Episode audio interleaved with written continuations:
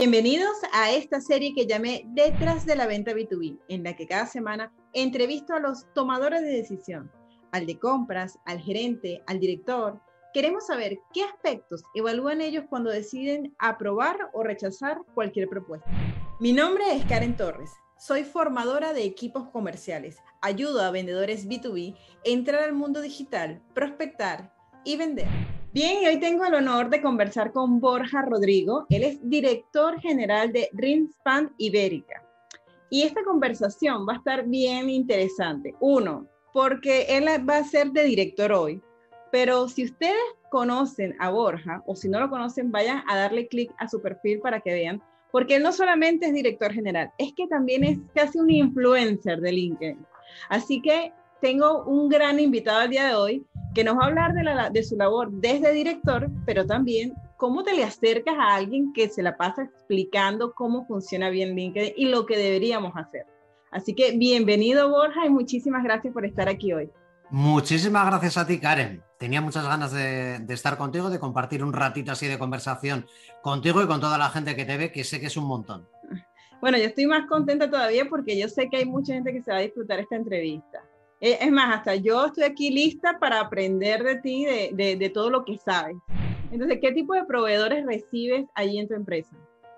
Pues mira, recibo, por un lado, proveedores generales que puede recibir cualquier empresa, no necesariamente industrial, es decir, personas que trabajan en bancos, personas que venden publicidad, personas que venden formación, personas que venden servicios de cualquier tipo que puede necesitar cualquier empresa como la mía o, de cualquier otra rama que pueda ser, no necesariamente industrial. Y luego, por otro lado, también trabajo con proveedores que son específicos del sector, pues gente que, a la que le compro materia prima, a la que le compro herramientas, a la que le compro materiales, a la que le compro ropa de seguridad de trabajo, etcétera. Ok, ¿y cuál es el medio por el que más se te están acercando? Te, bueno, no sé si ahorita están aceptando visitas allá en Vitoria o te, te acercan por correo electrónico, por LinkedIn, ¿cuál es el medio que están utilizando? Bueno, actualmente no estamos recibiendo, no estamos recibiendo visitas, pero sí estamos haciendo videollamadas. Eh, pero si nos vamos un año atrás, que, que era cuando sí recibíamos, sí recibíamos visitas, eh, se nos acerca gente de todas las maneras y se me acerca gente a través del teléfono, llamando al teléfono general de la empresa, se me acerca gente llamando al teléfono móvil mío directamente, porque está publicado en, en la página ah. web de la empresa. Hay gente que me escribe un correo electrónico, hay gente que me contacta por LinkedIn, hay gente que incluso viene y toca el timbre sin haber, sin haber llamado antes. Hay, hay gente de todo tipo. Me encuentro absolutamente de todo.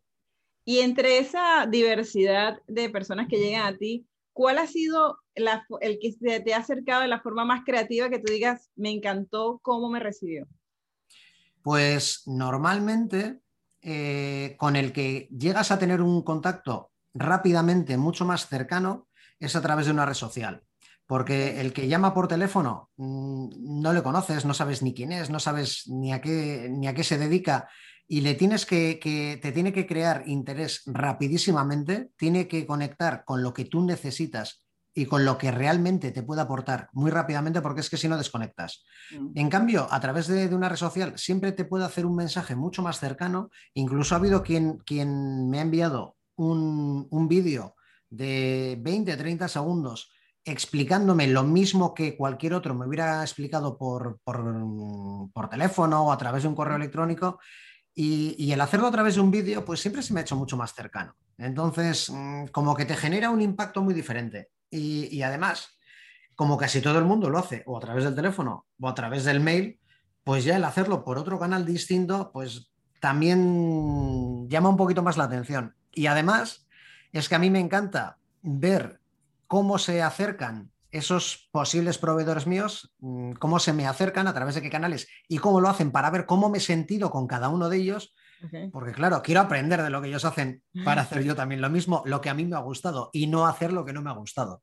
Tú sabes que varias personas me han dicho que se le han acercado por video, ¿no? Haciéndole algún video. Y creo que, claro, hay que romper como el miedo de, me imagino, el mensaje es personalizado, Borja dice, hola Borja, soy tal, y en el video lo dice, o se ve como que es un mensaje que se lo puede mandar a ti y a 200 más. Normalmente es un mensaje que me lo puede mandar a mí a 200 más, porque el, el crear un vídeo ad hoc para una persona, uh -huh. entiendo que es mucho esfuerzo para ver realmente qué es lo que pueden obtener, aunque el impacto, sin duda, tiene que ser brutalmente distinto cuando es un vídeo para una persona. Mira, pero el que te sigue en LinkedIn y ha visto todo tu contenido, acercarse por un mensaje directo es de valiente, ¿sabes? También. Porque, o sea, es como acercarte con el maestro. Entonces, ¿cómo le dices? ¿Cómo se te acerca? O sea, de verdad, mm, tratan de marcar la diferencia, de hacer algo diferente, de, claro, hacer algo distinto para que tú capten tu atención. Bueno, pues hay de todo, realmente hay absolutamente de todo. O sea, hay personas que cuando me conectan a través de LinkedIn mm, me mandan una invitación sin más, hay quienes mandan una invitación con un, con un mensajito. Normalmente no pasan del 15-20% los que me mandan la invitación con un mensaje explicando qué es, bueno, en teoría, explicando qué es lo que les ha llamado a, conectar conmigo, por qué conectan conmigo. Porque también hay algunos de los que mandan mensaje que te mandan un mensaje enlatado que me lo mandan a mí y a 200 más. Entonces, bueno, pues ya que, ya que van a mandarme el mismo mensaje que otros 200 por vídeo, impacta más que, por escrito. Pero bueno, si me mandan el, mensaje personalizado a mí, ya eh, es alguien que por lo menos ha mostrado interés en, saber algo más de mí y, en, aprender un poquito más de qué es lo que pueden hacer por, por mí o por, o por mi empresa. Entonces, eh, ha mostrado que, ha hecho un esfuerzo y que realmente tenía mucho interés en, ello. Entonces, bueno, pues normalmente sí, es más fácil que le des esa oportunidad para, que se explique. Ok. ¿Sabes qué es bien interesante que tú como director estés en las redes sociales? Porque por lo general los directores están en demasiadas cosas. A los directores, a los gerentes que nos estén viendo, me parece increíble ver a un director tan activo, ¿no? Y además con tan buen alcance. Quisiera que me dijeras cuáles han sido los resultados que tú has obtenido para tu negocio, para lo que haces a nivel de dirección, con lo que haces en LinkedIn. O sea, ¿cómo influye positivamente eso sobre tu negocio? Pues mira, de diferentes maneras. La primera, eh, hay veces que en vez de tener que ser yo el que llama mm, buscando esa reunión a mi posible cliente, es el posible cliente el que me llama a mí. Con lo que ya tienes mucho avanzado de ese recorrido del ciclo de venta, si es el cliente el que, el que ha mostrado ese interés y se ha acercado a ti. En el caso de que sea yo, si ya me conocen, porque me han visto a través de vídeos, a través de publicaciones, eh, es mucho más fácil que me acepten esa, reunión. Y además la sensación que tienen de conocerme mm. hace que esa reunión sea mucho más cercana. Aunque para mí ellos son nuevos y es la primera vez que les veo, pero yo para ellos soy una cara más conocida, porque me han visto en vídeos, y ojo, no es lo mismo que te vean en vídeos a que te lean, porque si solo leen tu texto, no, no acaban conociéndote o no te acabas haciendo tan familiar como si te ven en fotos. Y si te ven en fotos, no eres tan familiar como si te ven expresarte y te, y te van escuchando la voz. Entonces, el, hacerlo a través de, de vídeos hace mucha, mucha más conexión, hace que sea una conexión mucho más cercana. ¿Qué más consigues? Pues que esa primera reunión, cuando muchas veces te dicen, venga rápido, que tengo prisa, se convierte en, quiero conocerte más. Porque tienen esa curiosidad por conocerte. Todos son ventajas, Karen. Entonces, ¿y, este, y desde hace cuánto tiempo estás uniendo estas dos? ¿Esto arrancó con la, con la pandemia o ya lo venías haciendo hace mucho tiempo? Hace cuatro años, eh, en un evento de, networking que estuve en Madrid, Ahí fue cuando hice clic y fue cuando me di cuenta del potencial que tenía, que tenía LinkedIn. En aquel momento mm, sí había muchas personas, muchos perfiles eh, en LinkedIn del sector industrial, pero no había apenas contenidos relacionados con la industria. Entonces, mm, ahí sí que le vi un potencial, porque sí podías llegar a conectar con personas a través de, mensajes o, o de invitaciones a conectar, pero no de atraer que es la parte más importante que puedes, que puedes conseguir. Mm, entonces, te tienes que mostrar, tienes que quitar esos, esos vértigos y esos miedos que tenemos a mostrarnos públicamente, porque de esa manera te vas a hacer más conocido y reconocido en tu sector, hacia tus clientes, vas a generar confianza y, vas a conseguir que se quieran acercar a ti y que quieran saber más de lo que, de lo que puedes hacer por ellos. Y repito una vez más, generas confianza, porque la confianza es lo que acabamos vendiendo nosotros. Es lo más importante que tenemos los vendedores. Y digo tenemos porque yo me considero un vendedor más. Y sabes que con eso que estabas diciendo, la de la evolución al texto, te conocen, la foto está bien, pero luego con el video ya terminan de, de sentir que te conocen también de toda la vida. Y eso es es una gran ventaja que creo que los vendedores tienen que empezar a copiar, porque la verdad es que sí funciona el crear contenido y el socializar también. Llegó este, este vendedor y te envió una, una presentación, te llamó la atención y te envía una propuesta. ¿Qué te hace decidirte por un, por un proveedor o, u otro? Pues dependiendo sobre todo de, lo que, de lo que esté en juego. Entonces, Normalmente estas decisiones las tomamos entre dos personas. Suelo ser yo una de las dos personas y otra persona que es la que realmente, la, directamente implicada en esa, en esa, contratación. Es decir, si lo que estamos comprando son materias primas, herramientas, maquinaria, etcétera, pues la persona que se encarga de producción es la persona que más le afecta. Por lo tanto, pues bueno, pues lo, discuto con, esa persona. Si en cambio es un tema de servicios generales, pues de limpieza de, de las oficinas, de contratar eh, una asesoría para que nos hagan las nóminas, eh, cualquier cosa relacionada con ese, con ese tipo de actividades es con la persona de administración. Si es algo más relacionado con formación o con algo relacionado que nos puede ayudar en las ventas, pues entonces lo hablo con el equipo de ventas. Mm, ¿Y qué es lo que valoramos? Pues sobre todo que estemos seguros de que podamos descansar tranquilos cuando hayamos decidido gastar ese dinero en que el beneficio que vamos a recibir es el que esperamos. Porque al final en eso consiste una venta B2B, en, que alguien que tiene un dinero que normalmente no es suyo, como es nuestro caso, eh, sepa o, se quede o elimine riesgos eh, a la hora de gastar ese dinero y que ese dinero que, va a poner en juego, pues bueno, pues le va a servir de algo, le va a aportar un beneficio hacia la empresa. ¿Para qué? Pues para darle más visibilidad a la empresa, para incrementar las ventas, para, para lo que sea, pero que al final redunde en la cuenta de resultados. Pero ¿y cómo mides eso? ¿Cómo puedes saber si esa empresa realmente te va a acompañar hasta el final o realmente va a cumplir con lo que dicen?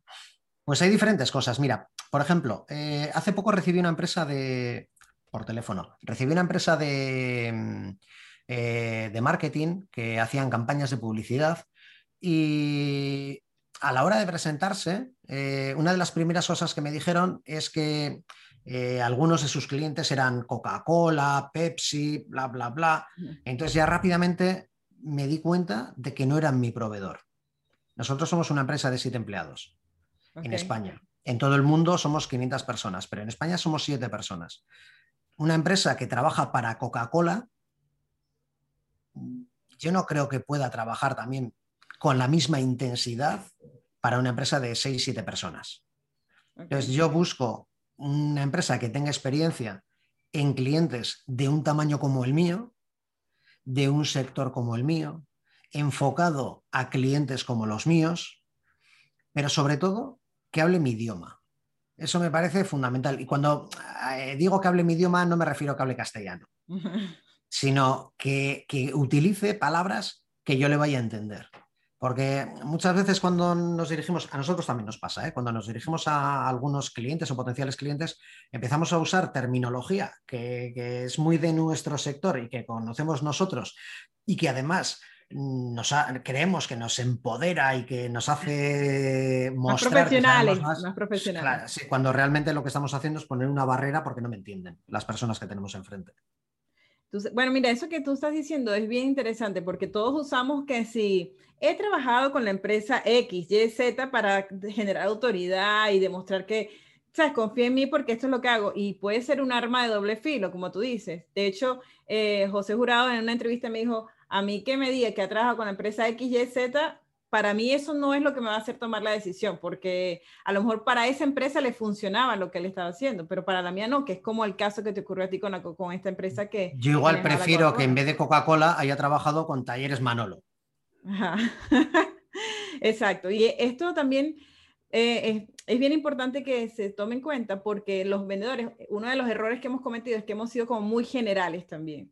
Y en la medida que somos tan generales como que hacemos todo, al final el cliente va a preferir siempre a alguien que haya trabajado en su rubro, con gente de la misma, del mismo tamaño, la misma capacidad y entienda sus dolores. A, decir, no, yo he trabajado con todo este montón de empresas. Entonces, a los vendedores sí tienen que estar atentos a, al tipo de empresa de la que van a sentirse orgullosos de decir, yo he trabajado con ellos cuando se presentan con un proveedor, con un cliente. Efectivamente.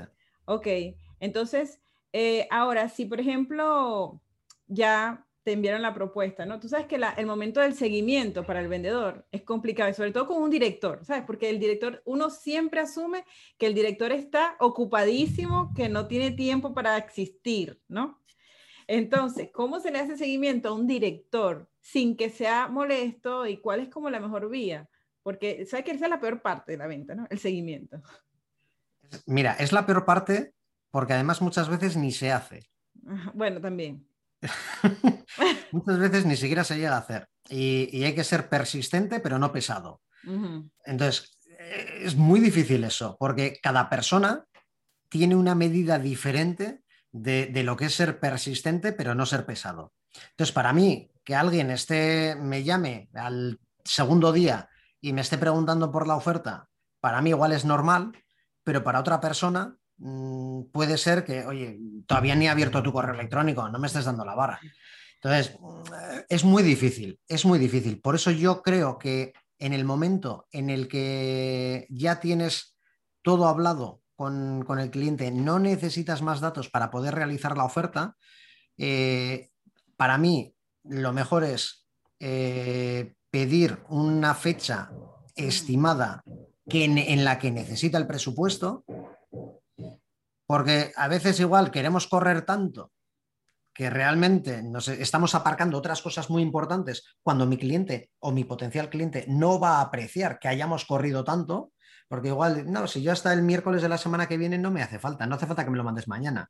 ah, vale, pues eh, ¿te parece que te lo mande el viernes? Mm, vale, el viernes está bien. Genial, bueno, pues te lo mando el, el viernes y si te parece, te llamo el martes por si tienes alguna duda para que la aclaremos. Ese momento es para mí en el que hay que pedir permiso y, cerrar un momento en el, que, en el que puedas hacer ese seguimiento. Es que eso definitivamente tiene que ser una, responsabilidad compartida, ¿sabes? Esto tiene que ser de, ok, mira, te entrego la propuesta, ¿cuándo podría hacerte seguimiento? Y así no es un momento incómodo para ninguno de los dos, porque lo que uno no quiere ser es pesado, porque creo que por eso es que esa es una de las razones por las que los a los vendedores nos huyen, ¿sabes? Porque el tema del seguimiento. Había una compradora que me dijo, si yo te digo el 15, no me llames el 13 ni el 12, te dije el 15. Lo que hay que ser es cumplidor. Ajá. Y si dices el viernes mando la oferta, el viernes mandas la oferta. Y si dices el martes llamo, el martes llamo. Y además empiezas el correo en el que le mandas la oferta diciéndole, tal como acordamos, hoy viernes te mando la oferta. Y así dejas esa huella de que eres cumplidor. ¿Y a ti por cuál medio prefieres que te hagan seguimiento? ¿Por correo, por teléfono, por un WhatsApp? Pues la verdad, depende, es que depende del día. depende del día, pero si me lo hacen por correo electrónico, eh, suelo responder en el momento. Pero, pero eso soy yo. y, yo también me encuentro situaciones de, lo más, de lo más raras. O sea, hay gente que igual prefiere, como dices, por WhatsApp, otros que prefieren, no sé, eh, cualquier otro, otro medio. Yo prefiero por correo electrónico, porque eh, si, hemos quedado en que un día me va a pedir feedback y yo ese día veo el correo electrónico, me organizo yo para ese día responderle durante las horas del día. Y ya me organizaré yo como sea para responderle. Mm, sin que me esté interrumpiendo el, trabajo, porque igual me llama en un momento en el que no es, no es oportuno. Exacto, sí, es que, bueno, lo, lo, bueno del WhatsApp, del correo, de estos mensajes así, es que no requieren que de tu tiempo inmediato, menos una llamada sí, porque una llamada sí te interrumpe una reunión o alguna otra situación. Pero hay personas que ven el doble clic en azul del WhatsApp y ya se ponen nerviosas si no le respondes. Sí, por eso es que hay mucha gente que lo tiene, que no demuestre que ya lo leyó ni nada, ni vean la hora de conexión para evitar esa situación tan incómoda. ya, una pregunta, aprovechando que me habías dicho antes, pero se me olvidó jalarlo, es que tú estás haciendo videollamadas, ¿no? Entonces, los vendedores actualmente este es el medio con el que, tienen para comunicarse. Entonces, cuando tú abres una reunión en, en, videollamada, ¿qué aspectos evalúas para que esa empresa te dé confianza? O sea, ese vendedor te dé confianza en esa videollamada. Pues la verdad es que no sé decirte un aspecto en concreto, porque es más el conjunto. Eh, y, a mí, por ejemplo, el, que tenga un fondo que, hable de, la empresa y que esté preparado, que tenga un lugar en el que está adaptado y que lo ha preparado para tener esa llamada conmigo, me parece estupendo. Hay empresas que no tienen la posibilidad de tener ese sitio, pero me parece que es fundamental tener privacidad y que no estés en mitad de una sala en la que hay 10 personas y no tengas ni siquiera auriculares. Mm. Entonces, el tener esa privacidad me parece fundamental para que estemos hablando dos personas, no nos interrumpa el, teléfono. Eh, antes de que empecemos tú y yo la, reunión, lo primero que he hecho ha sido poner el teléfono en modo vuelo. Entonces, tener esa privacidad me parece fundamental y el que no nos interrumpa, sobre todo si soy yo el que te quiero vender a ti, que no sé yo el que te interrumpa, el que interrumpa esta reunión. Pero es que eso pasa también eh, cuando, cuando tenemos reuniones en persona, que, hay comerciales que, se llevan el teléfono, que me parece bien que lo lleven por si hace falta hacer una llamada, pero tenlo en silencio por lo menos. Y, no, no, respondas, perdona, que es que... Sí, que el teléfono es un arma de doble filo, sinceramente. Y todos tenemos alguna llamada de vida o muerte algún día. Bien, y, se puede entender. Entonces, lo primero que haces es avisarlo. Disculpa, estoy esperando una llamada de una persona que tiene un problema que le tengo que resolver ya porque tiene un problema gravísimo. Si me suena el teléfono, mm, disculpa que mm, tengo que interrumpir la llamada durante cinco minutos y me puede llamar durante cualquier momento del día. No sé, algo así, pero avisarlo antes. Ok, y, en la parte del lenguaje, de la vestimenta, ¿es importante para ti eso? Mm, el lenguaje sí, la vestimenta no tanto. O sea, a mí, una persona con que esté arreglada y arreglada, eh, no hace falta que esté con traje, camisa y corbata. Arreglada puede estar con una camiseta. Eh, arreglada es pues, pues, estar bien, nada más, estar, estar con, un, con un buen aspecto, estar, sobre todo, eh, estar con, un aspecto que te invite a, tener esa conversación. Yo lo digo es porque hay muchos vendedores que no se han ocupado en comprar al menos la camarita, ¿sabes? Entonces utilizan la camarita de la computadora porque están esperando que si la empresa no le da los recursos, entonces ellos no quieren afinar sus procedimientos. Entonces... Es que es, que es mucho más importante que el comprarte una corbata o una camisa, no sé qué, es mucho mejor o más importante para este tipo de cosas, eh, el tener unos auriculares con un micrófono que te den esa privacidad y que la otra persona te pueda entender bien. Y una cámara que no se vea borroso, que no parezca que estás en mitad de la niebla. un sitio con luz, un sitio que haya iluminación, que no hace falta que te compres focos, pero que, tengas un poco de luz. Claro. además que las cámaras no son tan caras, ¿sabes? No, mm te puedes comprar una buena cámara con, con muy pocos recursos, la verdad. Y por lo menos te ves, se nota la diferencia entre una cámara de la computadora y una cámara profesional. Pues bueno. Karen, todos los teléfonos tienen una cámara infinitamente mejor que las computadoras, que los ordenadores, infinitamente mejor. Utiliza la cámara de tu teléfono como cámara para las llamadas. Tú y yo nos estamos viendo a través de la, de la cámara de mi teléfono ahora mismo. Ah, no utilizo la de la computadora. Y me parece que tiene una calidad mucho mejor que la de la propia computadora. Entonces, bueno, ya saben, por favor, o sea, cuiden su fondo, cuiden el espacio este, cuando se vayan a reunir. Eh, pendiente, aunque estén en casa, bueno, de, de tratar de tener los sonidos off para que la reunión no se vea interrumpida, porque también con el tema es que estoy en la casa, entonces, ¿sabes? Se entiende eso, pero bueno, tratar de también cuidar todos los aspectos porque la reunión no es sorpresa, por lo general siempre es organizada, es planificada. Pero si estás en casa, que no pasa nada porque estés en casa, que se entiende que lo que se vea, que se vea ordenado. Porque todo eso transmite un montón. Si, mm. si, tú tienes tu casa desordenadísima y estás mostrando y no te importa mostrar tu casa muy desordenada, mm. es que eres una persona que el desorden no le importa. Entonces, ¿qué es lo que estás transmitiendo? Por eso te decía que no me parece tan importante el tipo de vestimenta que lleves, pero sí que la ropa que lleves esté limpia y esté arreglada, nada más. Ok, entonces sabes que cada uno, cada una de las personas que entrevisto tiene como una, una perspectiva, ¿no? Había uno que me dijo, o sea, para mí es súper importante que estén bien arreglados. O sea, porque para él es como la parte visual era importante, más allá de, de, si el fondo, pero que la persona estuviera arreglada. Entonces, cada uno, entonces como uno no puede complacerlo a todos, pero por lo menos hay que tener una cosa, no, un buen fondo y estar bien vestido, por lo menos. Había, eh, eh, uno de los directores me dice que hay una persona que hasta perfume se echa. Bueno, yo me he hecho perfume también para empezar a trabajar, ¿no? Pero ah, bueno, es, es cuestión de lo que tú quieres transmitir allí dentro de la entrevista. Cuando eres tú la persona que va a buscar un proveedor, ¿no? ¿cuál es el medio que utilizas para buscar un nuevo proveedor?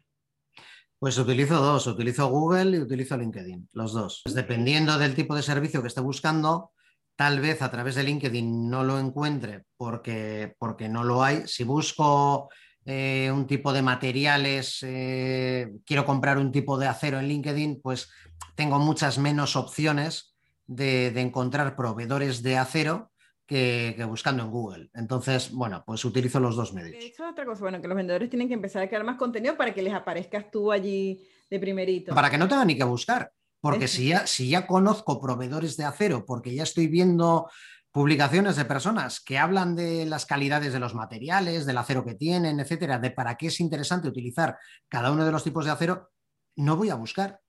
Directamente voy a acudir a esa persona. Importancia. Hay dos cosas fundamentales ahí en LinkedIn, es que es crear contenido y socializar. Creo que esa es la, la base del éxito ahí en LinkedIn. Supongamos que encontraste un perfil ahí en LinkedIn activo, ¿no? que maneja, que tiene, este, sí genera contenido y todo. ¿Qué, ¿Qué tú evalúas en ese perfil para decir, bueno, sí me llama la atención, aparte del contenido? ¿Como posible proveedor o cliente? como posible proveedor. Como posible proveedor. Eh, lo primero que miro es la empresa en la que trabaja, qué dicen que hacen. Entonces me meto en la página de empresa, a ver si tiene página de empresa, porque a veces ni siquiera tienen página de empresa. Si tiene página de empresa, ¿qué es lo que cuentan en el acerca de? Que el problema es que muchas veces nos encontramos con empresas que en su página el acerca de mm, tiene cinco párrafos y hasta el quinto párrafo no te cuentan realmente lo que hacen. Te empiezan a decir, somos proveedores globales que damos servicio a nuestros clientes, que son los más importantes, y, se pasan así páginas y páginas y, no te dicen, vendo acero. Exacto. En vez de empezar, vendo acero para industria. Pues fíjate qué, fácil es decirlo. Bueno, pues eso cuesta mucho decirlo. Entonces, bueno, pues eh, la página de empresa normalmente te ayuda a entender un poquito más esa persona ¿Qué es lo que tiene detrás? ¿Qué le respalda? Y una vez que conoces eso, ya lo que tienes que hacer es buscar si, esa persona te va a poder ayudar a ti. Primero la empresa, si, el respaldo que tiene es realmente lo que tú buscas y luego si esa persona te va a entender y va a darte solución a lo que tú necesitas.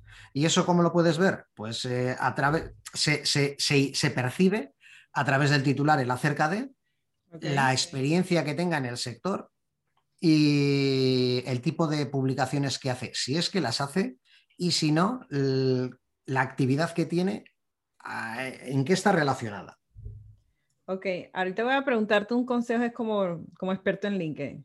Sabes que hay mucha gente que aparte de su contenido, de, por lo menos si vende acero, empiezan con contenido de del amor, de la vida, de crecimiento personal y todo esto, y se nos va como cuatro posts de este y uno de acero. Entonces, eh, ¿cuál tú crees que sería la recomendación en ese caso? Mira, todo lo que te sucede en la vida, absolutamente todo, eh, puede tener sentido o no publicar sobre ello. ¿De qué depende? Depende del relato que construyas. Okay. Yo, por ejemplo, yo he sido entrenador de balonmano muchísimos años. ¿Tiene sentido que yo hable de balonmano en una red social como LinkedIn? Bueno, he visto algunos hablando de deporte y lo han mezclado con venta.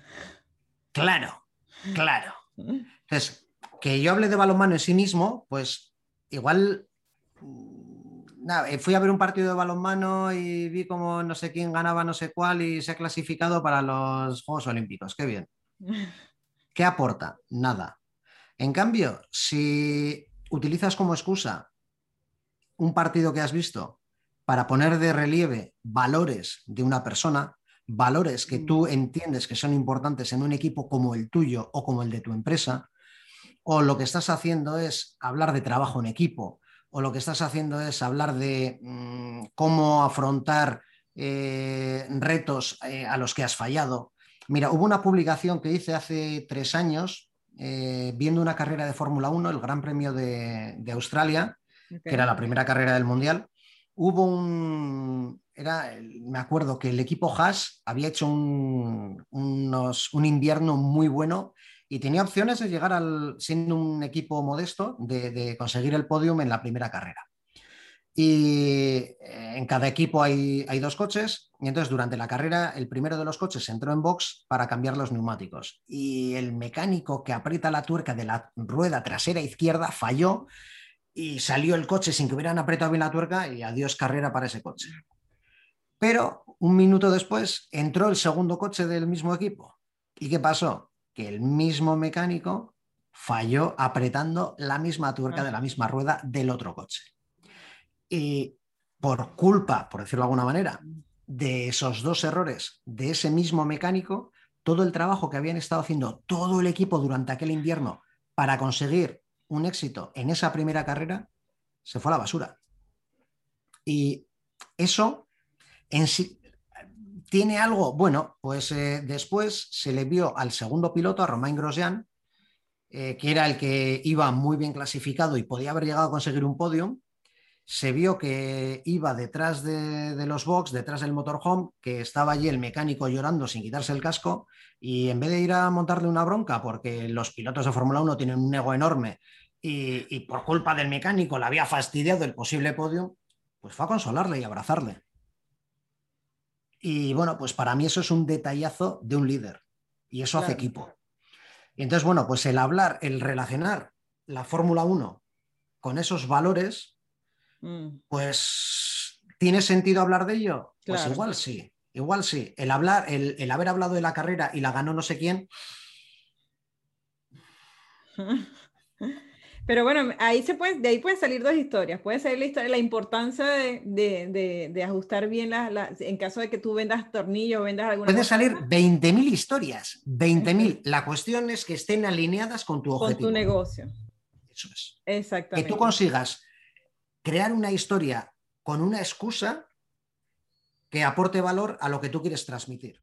¿Sabes qué es lo bonito de esto? O sea, es el saber crear historias que también los vendedores no están como muy seguros de, de hacerlas porque no saben qué historia contar. Y el hecho de construir cosas desde lo que, te, desde lo que has vivido que pueda servir como moraleja para tu negocio. ¿sabes? Pero también es válido eso. Es que como he visto, también hay, hay perfiles a los que los veo como con mucho contenido como personal y de análisis y de, y de no sé, moralejas y tal, pero no los veo como, ajá, háblame de tu herramienta, de los productos que haces, o sea, para yo conocerlos más y poder finalmente este, decir, sí, quiero comprar contigo, ¿sabes? No, no me hables del sexo de los ángeles. Ah, Borja, si tú tienes un proveedor, por ejemplo, con el que estás casado porque te ha funcionado muy bien muchos años, ¿es viable que otro proveedor pueda entrar a trabajar contigo? Porque sabes que también cuando nosotros vamos a visitar una empresa que te dice, ya yo tengo, ya sí, no, ya yo estoy con esta marca y nosotros tenemos muchos años trabajando con ella, uno dice, bueno, ya, esta es una empresa menos a la que tengo posibilidades de entrar. Entonces, este mensaje para mí es bien importante para los vendedores para que no se rindan. Entonces, quiero saber, cuando ya tú estás casado con una marca, ¿te quedas con ella o hay posibilidades para todo? Pues mira, yo cuando hay una persona que quiere ofrecerme sus servicios y en teoría los tengo ya cubiertos y estoy satisfecho con el servicio que, tengo en ese momento, yo se lo explico y le explico en qué situación estoy, con quién trabajo y, si estoy satisfecho o no y qué es lo que me puede faltar para llegar a estar satisfecho al 100%, si es que hay algo. Y así se lo cuento, así, de, así de, sincero soy. Porque de esa manera esa persona me puede decir, pues mira, eh, si te parece, dentro de seis meses te vuelvo a llamar o vuelvo a estar en contacto contigo por si ha habido cambios. Pero si estás tan contento con lo que tienes, yo no te puedo ofrecer ahora mismo nada que supere esas expectativas. Entonces, lo aparcamos y dentro de seis meses volvemos a ver y si sigues igual de contento, pues voy haciendo seguimiento periódico Y hay personas que, eso me pasa, por ejemplo, con las entidades bancarias. Yo siempre trabajo en la misma entidad bancaria y estoy súper contento con ellos. Me atienden de maravilla y cada vez que alguien de un banco quiere venir a verme, pues le explico, pues mira, trabajo con este, las condiciones que tengo son estas y, estoy muy contento además con el servicio que me dan. Ahora bien, si tú me pudieras ofrecer algo en esta línea, pues tal vez podría haber algo. Pues no, no tengo, vale, pues oye, ¿te importa que te llame en seis meses? Estupendo, me llamas en seis meses. Y hay una chica que me lleva llamando cada seis meses desde hace cinco años. ¿Qué ha logrado? Que si un día me falla el banco con el que estoy, la primera persona que voy a pensar es en ella. Ok, pero eso es, nivel, de, nivel más alto de perseverancia, ¿sabes? En serio, pero está... Pero lo hace, muy bien. Y, ahí sigue, y ahí sigue cada seis meses. ¿Qué, Borja, qué tal te va? Tal, y, además mm, se toma buena nota de lo que hemos hablado en la última reunión para, bueno, y, intenta sacar algún tema personal para iniciar la conversación. Si, por ejemplo, eh, hemos hablado en el mes de junio y me pregunta si me voy a ir de vacaciones a algún sitio, si me voy de vacaciones en agosto y tal, me retoma la conversación. Bueno, oye, ¿qué tal fueron las vacaciones en... Ok, bueno, ese es un caso, te preguntar si tenías algún caso de algún vendedor que, que para ti ya te haya parecido que su gestión fue maravillosa. Tú hayas dicho, oye, me gustó la manera como me abordó, fue bastante innovador, además que me he quedado con él porque esto fue lo bueno que hizo. Pues mira, sobre todo cuando me encuentro con, cuando me he encontrado con alguna persona que ha ido al grano sabiendo qué es lo que puedo necesitar. ¿Por qué? Porque se ha preocupado de ver a qué me dedico, de ver en qué mercados estamos, mm, de, estudiarme un poco. Entonces, cuando eso sucede, dices, joder, si este sabe más que yo de mi empresa. Entonces te deja así, joder, pues, pues, pues realmente puede valer la pena. Pero cuando eres uno más, pero eso, pero eso pasa en todo. O sea, cuando en las relaciones personales, cuando una persona viene y se preocupa por ti, te sientes súper a gusto. Mm. Cuando se preocupa de verdad. Eh, en una entrevista de trabajo, cuando una persona va a hacer una entrevista de trabajo a una empresa y no tiene ni idea de qué hacen en esa empresa, pues, ¿qué sensación deja? En cambio, el que se ha preocupado y dice, sí, hijo, pues ya he visto que hacéis tal, tal y tal. Oye, tengo una pregunta. ¿Y esto que he visto aquí, no sé qué, esto? Joder, pues, ¿qué imagen deja? Una totalmente distinta. Y es, algo que suelo decir que, una, que, es importante hacer los deberes y además mostrar que has hecho los deberes, que se den cuenta de que los has hecho. No solo vale con hacerlos, se tienen que dar cuenta además de que los has hecho y de que te has preocupado. Y bueno, pues eso hay que hacerlo bien. Tú sabes que yo creo que esto va por, por el mismo tema de la evolución de la venta, ¿no? Porque antes yo, no sé, quizás no había tanta forma de conocer la, visión de la empresa, quiénes eran, qué hacían, todo. Pero ahora, y por eso es que había tanto email frío. Entonces los vendedores siguen, bueno, algunos, no todos, ¿no? Algunos vendedores siguen utilizando ese formato de, este, de escribirte un correo sin conocer primero si tú eres una empresa que necesita su producto. Entonces aparece, eh, miren, estos días, por cierto, me llegó un mensaje en LinkedIn, alguien vendiéndome, ofreciéndome aires acondicionados. Cuando me meto, me dice, hola, ¿cómo estás? Paso por aquí porque tengo este aire acondicionado, yo soy, hago mantenimiento de aire acondicionado. Si te interesa, entonces con gusto te podemos atender. O sea, viven como en otra ciudad que no es la mía. Yo digo, oye, pero por lo menos revisa el perfil, ¿sabes? Solamente eso, revisa el perfil. Entonces, ahorita tenemos mucho... Pero es, pero es, más barato y lleva menos esfuerzo el hacerlo así. es más fácil. Bueno, hay gente que apuesta por bombardear y tiras 800 bombas, arrasas con 100 millones de hectáreas, pero si justo coges uno, pues bienvenido sea. Sí, bueno, pero vamos a tratar de evitarlos, ¿no? Yo no es que esté en contra de la automatización. A, mí no me parece que eso, que eso aporte, porque generas confianza de esa manera. Mm. No, o sea, puede ser pan para hoy y hambre para mañana. hoy igual consigues, pero y sabes que se me, se me había olvidado, cuando te mandan un correo electrónico, por lo menos, ¿qué, ¿qué, debe decir ese correo electrónico para que tú digas, quiero abrirlo? Pues mira, para que un correo electrónico lo abras, lo primero, lo, lo único que ves es el nombre de la persona que te lo manda, bueno, el nombre o lo que tengan eh, configurado para que aparezca que en, mi, correo electrónico, que es lo que he recibido, y el, el título, el asunto del correo electrónico. Entonces, lo primero, en el nombre hay personas que son capaces de llamar la atención, porque no ponen... Lista de eso es, eso es. Ponen algo que diferente.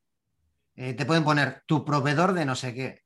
No sé, algo distinto, que te haga llamar la atención y que destaque sobre todo el resto de correos electrónicos. Ok. Y luego en el asunto, cuando son asuntos muy largos, normalmente tienen mala pinta. Tienen pinta de aburrido. Y cuando es un asunto, cuando es un asunto, sí, porque tengo la sensación de que como el asunto es largo, el correo electrónico va a ser largo también. Ok. En cambio, si son capaces de resumir en cinco palabras, es que también serán capaces de resumir en cinco líneas el correo electrónico y no en cinco párrafos. Mm. Ok, entonces tú quieres un correo electrónico que vaya directo al grano. Sí. Ok, porque no hay tiempo para estar perdiéndolo en una lectura de... Pero aunque tuviera tiempo, ¿para qué? Ok. bueno, lo más importante es que se note que sabe quién eres y cómo puede ayudarte. Ya para finalizar esta entrevista, que aunque bueno, le hemos dado varios consejos a los vendedores, a nivel digital, ¿no? que es el medio que estamos utilizando todos para, para lograr cerrar ventas, para prospectar y todo. ¿Qué consejos le darías, además de que sigan tu perfil, para que aprendan más, qué consejos le darías a los vendedores eh, para que logren ser más efectivos en su trabajo? ¿A través de LinkedIn o en general? Como tú quieras. Bueno, pues si es a través de LinkedIn, yo te diría que lo primero lo más importante es que en su perfil, que tengan un perfil bien trabajado y que en su perfil muestren perfectamente a quién ayudan, qué es lo que hacen por esas personas a las que pueden ayudar, es decir, a qué les ayudan, cómo les ayudan, en qué se diferencian de otras 50.000 empresas que hagan lo mismo que ellos y además qué es lo que gana la persona que les contrate, si les contrata a ellos en vez de a otros, qué es lo que se acaba llevando. Entonces, si son capaces de poner todo eso, va a ser mucho más fácil que, les contacten las personas que realmente necesiten eso y que aprecien la forma en la que ellos lo hacen. De hecho, esa misma estructura la puedo utilizar hasta en el correo electrónico, ¿viste? ¿Qué hace y, cómo hay una y qué gana la gente cuando termina de leer el correo? Es que al final LinkedIn no es más que un canal. Es un canal para estar en, contacto con, con, otras personas. Lo mismo que puede haber otros 20.000 canales diferentes. Lo importante es que tengas una estrategia de venta para conseguir generar esa confianza para que esas personas acaben, bueno, pues teniendo interés en hablar contigo. Eh, da igual que estés en LinkedIn, da igual que estés en el correo electrónico, por teléfono o que te toquen el timbre. Lo importante es que tengas una es que lo importante es que tengas esa estrategia. Y muchas veces durante las formaciones que, que doy para utilizar LinkedIn, una de las cosas que suelo repetir es que durante las sesiones es, y esto no es LinkedIn, esto es ventas. O sea, porque cuento cosas que hay que ir haciendo, pero que son de ventas en sí mismas. O sea, es ventas B2B. No, eso no es LinkedIn. LinkedIn, a ver, es... Es el medio. Es el medio, es el canal. Y, lo importante de LinkedIn es saber conocer la herramienta para ver qué cosas puedes hacer, nada más. Pero en paralelo tienes que tener tu estrategia para implementarla ahí para comunicar, para atraer, para generar confianza, para, explicar realmente a lo que te dedicas, qué es lo que haces, a quién, a quién ofreces tu ayuda, a quién ofreces tus servicios, qué es lo que haces diferente del resto. Todo eso es lo que tienes que acabar comunicando. Ahora bien, ¿cómo lo comunicas? Para atraer a las personas que a ti te interesan. Y si lo quieres basar en publicaciones, lo que tienes que hacer es fijarte en los resultados que te dan las publicaciones, ver qué perfiles de personas y de empresas son los que más están viendo tus publicaciones, porque de esa manera estarás viendo si realmente esas mil, cinco mil, veinticinco mil o un millón de visualizaciones que tienes, da lo mismo cuantas sean, son efectivas o no.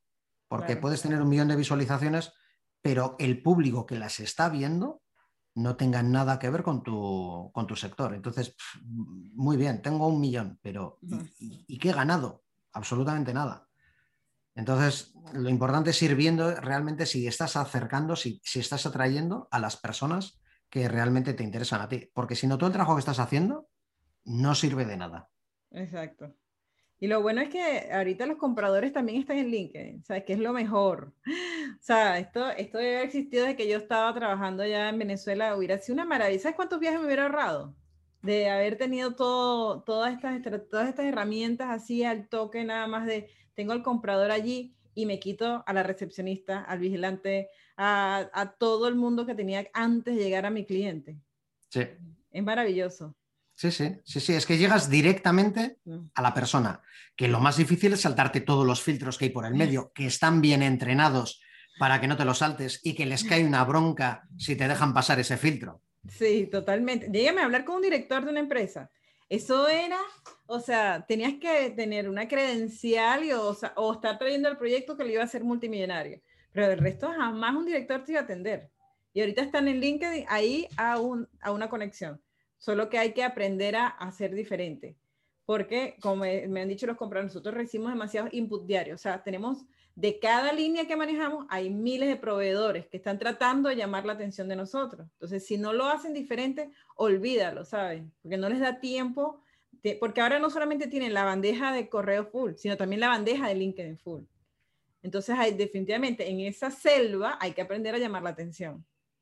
Y haciendo las cosas como el, antes de la pandemia no, no funciona, definitivamente. Bien. Bueno, y solamente estás en LinkedIn, ¿no? O sea, eh, por lo menos si hay vendedores que quieren empezar a crear contenido que si en TikTok o Instagram, eso ninguna de esas herramientas. En el, en, el mundo B2B, mis clientes, seguro que como personas a título particular, están en Facebook, están en Instagram, están en, en, donde quieran estar, pero ahí no esperan, no creo yo que esperen verme ahí. Y, y es, Están, sí, están, bien, pero, pero ¿quieren verme ahí? ¿O el rato que están ahí es para ver cosas de sus amigos, de su familia, de su... Yo creo, yo creo que, no es, que no es productivo. Otra cosa es que aparezcas, pero con temas de valores, no vendiendo, no hablando de producto, no hablando de servicio, sino haciendo marca.